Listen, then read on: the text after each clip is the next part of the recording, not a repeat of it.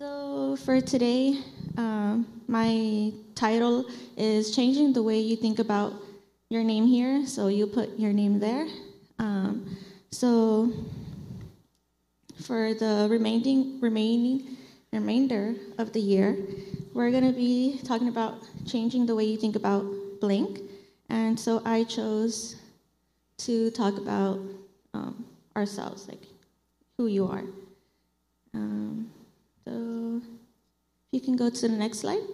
Thank you. So it says um, in Romans 12, 2, it says, Do not conform to the pattern of this world, but be transformed by the renewing of your mind. Then you will be able to test and approve what God's will is, his good, pleasing, and perfect will. So that's one of the main verses for tonight. And this other verse is in Ephesians 4:23 and it says to be made new in the attitude of your mind. So later on we'll talk about more about the verses. And the next slide. Okay. So in the next few slides we're going to see pictures of like um, beautiful or beautiful places in the world and they're also classified as like um, wonders or like they've been classified as the most beautiful spots in the world. So then next one and next one. no. And next one. Next one and there. Thank you. Um, so those pictures show like the beauty of what God has created in just earth, right? So he those pictures that we saw, you can see that there were like really nice places that like they don't seem real. Um, like I've been to Yosemite, and when I was there, I remember like I didn't think it was real because it, it, was so beautiful. So like um, realizing like the beauty that there is in like on Earth, like creation wise, like land, then um, how much more beautiful are we that are created in His image? So yeah, if we go on to the next slide. Um, so the next few slides, we I have pictures of like, um, like what is beauty in the world. In some places, monolids are better, and then in some places, double lids are better. And then next slide. And in some places, pale skin is nicer, and then in some places, tan skin is nicer. And next one, yeah. And then also, um, we obsess over like our body shapes and stuff. Um, and next one. And it's not only the girls, guys also obsess over their body looks too. so they obsess over like being muscular or not. Um, so yeah, so the world has like these standards of like beauty, but that's not how God looks at beauty. God looks at what's within us. Um, so yeah. Um, oh yeah, next slide, please. so the first point is um, the enemy's lies. And next one. So one of the ways that we are lied about who we are is like the lies that the enemy feeds us. And it started first when Adam and Eve were tricked in Genesis 3 5. And it says, For God knows that when you eat from it, your eyes will be opened and you will be like God, knowing good knowing, yeah, knowing good and evil. Um, so right here we see that um, Adam and Eve were made like God already. He was he already made them in his image. They were already like God, but Satan tricked them, um, putting doubt in their mind, uh, not being sure of who they were, and so they were tricked um, into thinking that they weren't already like in His image or like God. Um, so yeah, next one. And then, oh no, can you go back? And then another one, I think.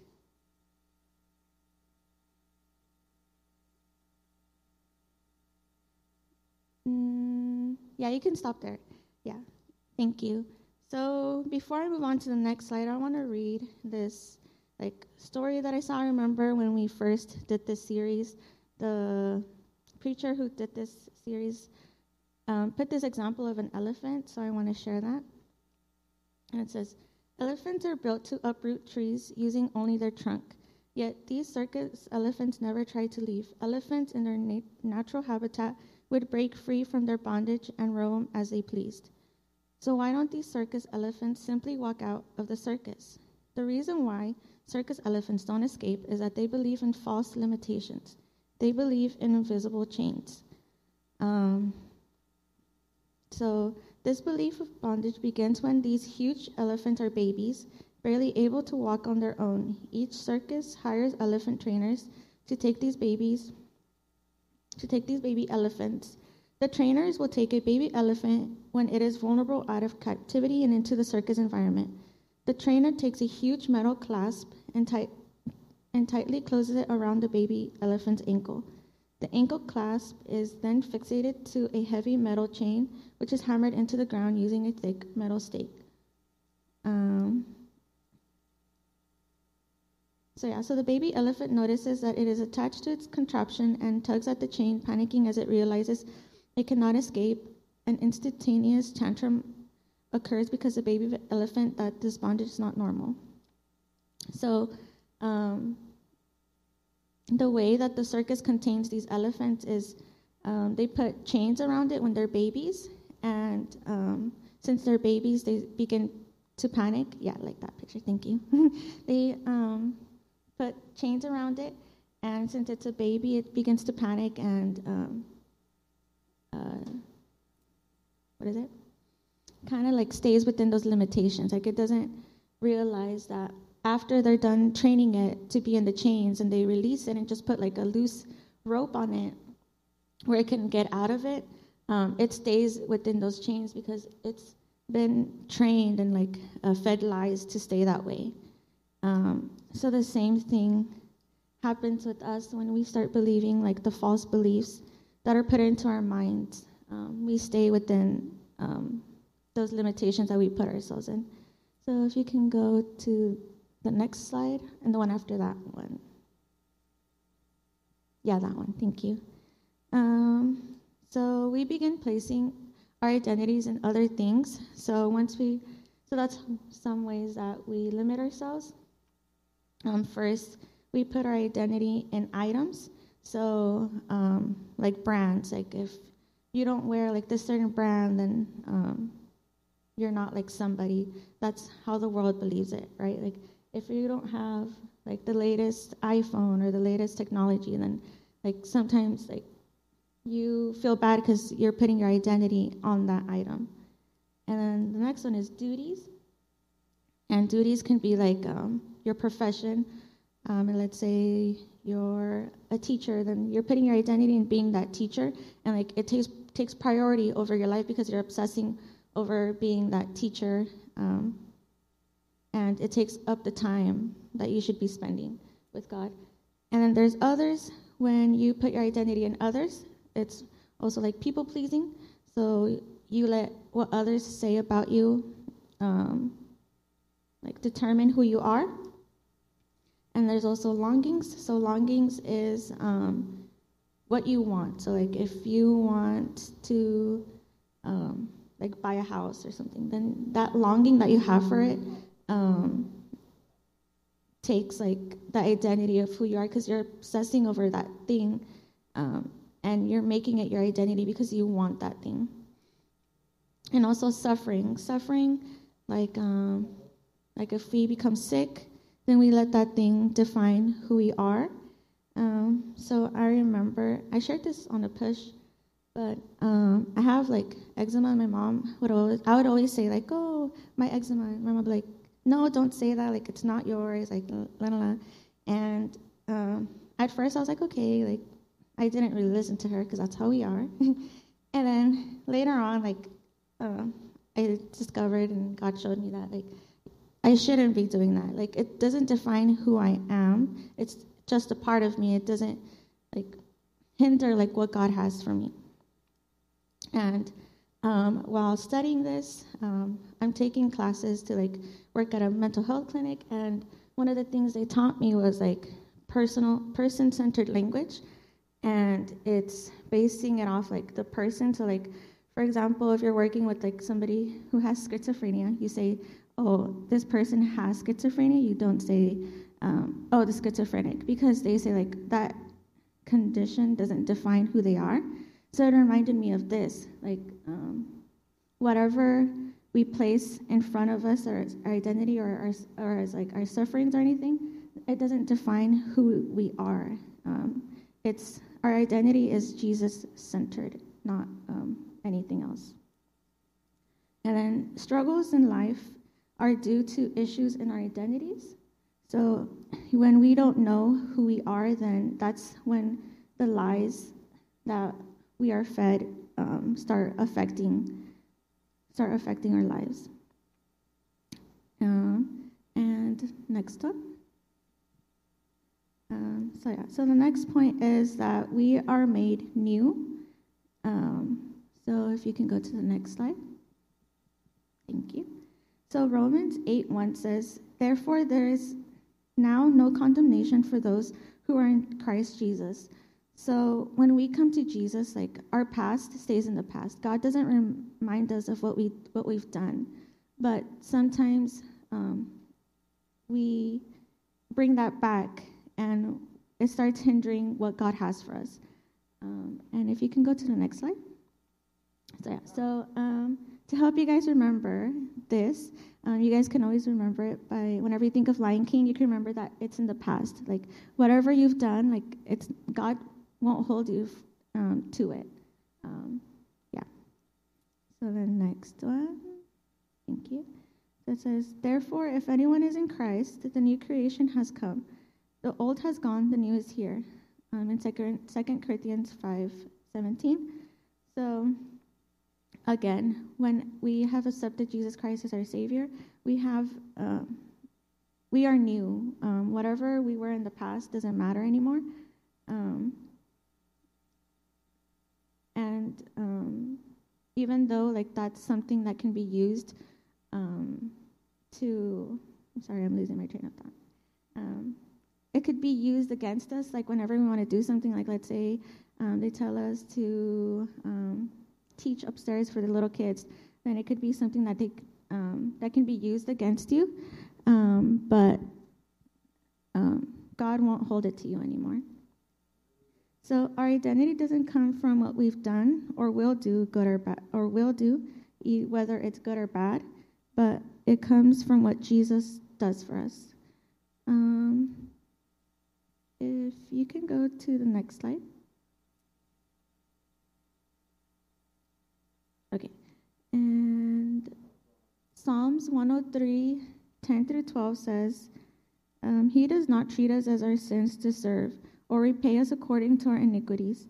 For as high as the heavens are above the earth, so great is his love for those who fear him.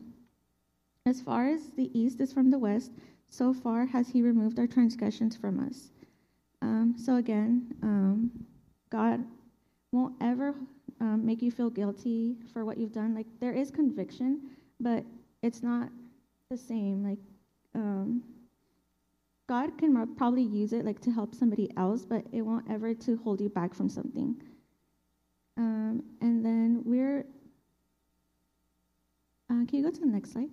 Thank you. So then we're made new, and being made new, like it says in Ephesians, is um, renovation.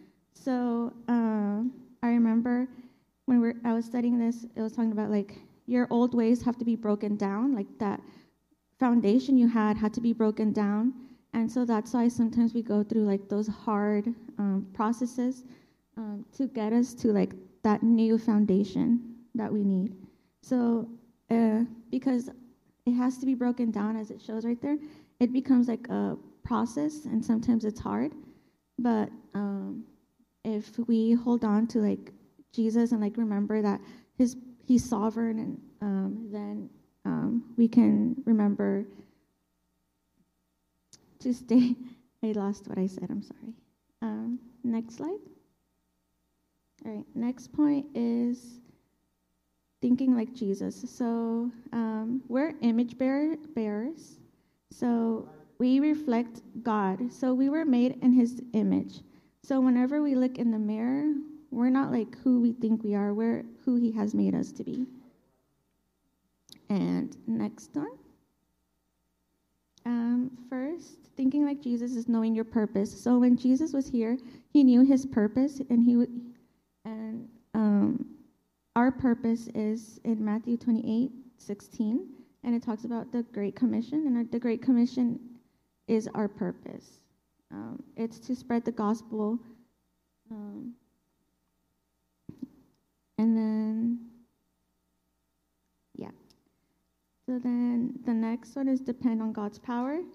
So in John 5:19 it says, Jesus gave them this answer. Very truly I tell you, the Son can do nothing by himself. He can do only what he sees his Father doing, because whatever the Father does, the Son also does. So in this verse, um, Jesus is talking about that he doesn't do anything on his own. He depends on his Father, and we are to follow Jesus' example. And so um, it's important that we, we remember um, to depend on God's power because sometimes we like to do things on our own strength. Um, but because but it becomes hard because then we become tired and like irritated and then we start snapping at people. Um, but um, if we stay, um, if we rely on God's strength, then um, we will be able to keep going. And then next slide. So then the next one is don't worry about people pleasing. So John 5:30 it says, "By myself I can do nothing. I judge only as I fear as I hear, and my judgment is just, for I seek not to please myself, but him who sent me." so here Jesus is explaining that um, he's not here to please anybody but what um, to please God and to do what he has been sent to do. And the same thing for us. Um, we're not here to like please other people or like um, like for example um, i remember well actually so this has been a topic that um, god has been like working with me on because all the topics that i got for push um, related to this and one of them was people pleasing. And um, it can be as the smallest thing as like um, like letting like um, like I said, your future, like what other people think of you, like affect what you do. Like it's not even like the people around you. It could be like the expectations set in you, like that other people have. I don't know if that makes sense, but for example, um, like when I was in school, it was like, oh, you'll be in college for four years and do this and do that. Um, and then on social media, you see like some people do achieve it that way, some people don't. And um, like that started getting into my head because um, I w- I didn't do it within like the traditional way. I was taking longer, and so like the expectations and like wanting to like um, like have the like this I guess you can say false image like that I had everything together and like trying to please people. It was affecting like um, everything about me because it was like I didn't know like if God was like guiding my steps or not. Like it was becoming like an issue for me. So yeah, and then I'll talk about that more later. and then uh, next one, thank you. It says, "Do God's will and not mine." so it says, "Abba Father," He said, "Everything is possible for you." Take this cup from me, yet not well, not well, not what I will, but what you will. Mark 14:36. So here Jesus knew what was coming, and um, he expresses like, um, like almost like anxiety because of what's coming. But even though he knows that, he um, still wants to do God's will. And us, we know that we're still going to face like trials, but um, if we trust in God again and we and we know that He's sovereign, then we'll be able to um, stick through even though like things don't go our way. Uh, so next, yeah. So having an eternal perspective.